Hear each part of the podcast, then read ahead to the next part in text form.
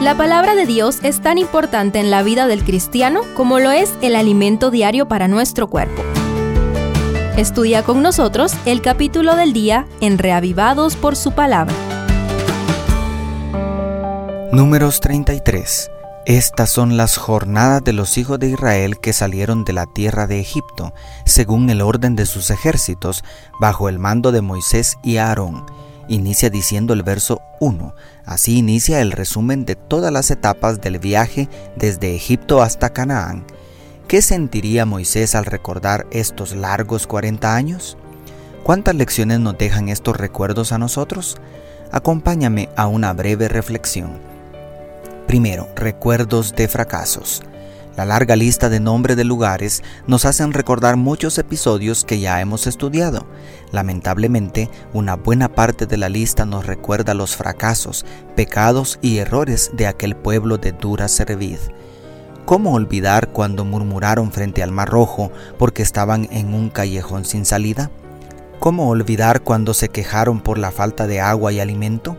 ¿Cómo no recordar la rebelión en Kadesh Barnea por dejarse llevar por el informe negativo de 10 de los espías? ¿Cómo no lamentar las terribles apostasías del becerro de oro y de Baal peor? Es normal que después de la caída los seres humanos nos equivoquemos. Lo que sería totalmente anormal es que tropecemos dos veces con la misma piedra.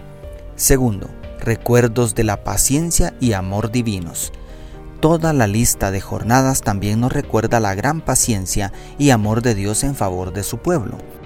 Desde la gran liberación con el cruce del Mar Rojo, pasando por la paternal instrucción al pie del monte Sinaí, el tierno cuidado y provisión constante de alimento y agua en el desierto, la invisible protección de serpientes y escorpiones y la grata confianza que inspiraba la columna de nube en el día y la columna de fuego por las noches de la poderosa presencia de Dios, la divina misericordia prácticamente convirtió hasta los fracasos en bendiciones.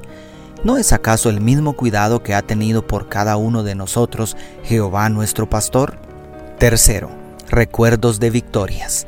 Los 40 años en el desierto no solamente registraron fracasos y derrotas del pueblo de Israel, también hubo algunas victorias dignas de ser recordadas. Dios los protegió de la ira de los edomitas, también vencieron a Arad y a los dos reyes amorreos y a los madianitas. ¿Por qué amargarnos la vida rumiando los fracasos en lugar de ser agradecidos por todas las victorias y bendiciones que Dios nos ha concedido? Y cuarto, Desafío para el futuro. Cuán aleccionador es recordar todas las escenas que representan las 42 estaciones por donde pasaron los israelitas durante su peregrinaje de 40 años en el desierto.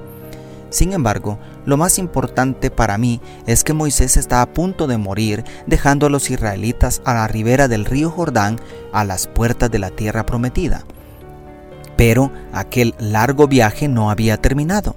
Este capítulo termina exhortando al pueblo de Israel a cumplir con la misión encomendada por Dios de desalojar a los cananeos idólatras y conquistar la tierra prometida. ¿Cuántos años ha durado tu peregrinaje? ¿Cuántas jornadas ha requerido llegar hasta aquí? ¿Cuán cerca está la Canaán celestial? No importa cuánto hayas avanzado, no hay límites para quienes tienen puesta la mirada en el infinito. Si has conquistado varias victorias, buenas noticias. Aún hay metas que alcanzar. Todavía quedan mayores alturas por conquistar y pronto estaremos celebrando en la tierra nueva. Dios te bendiga, tu pastor y amigo Selvin Sosa.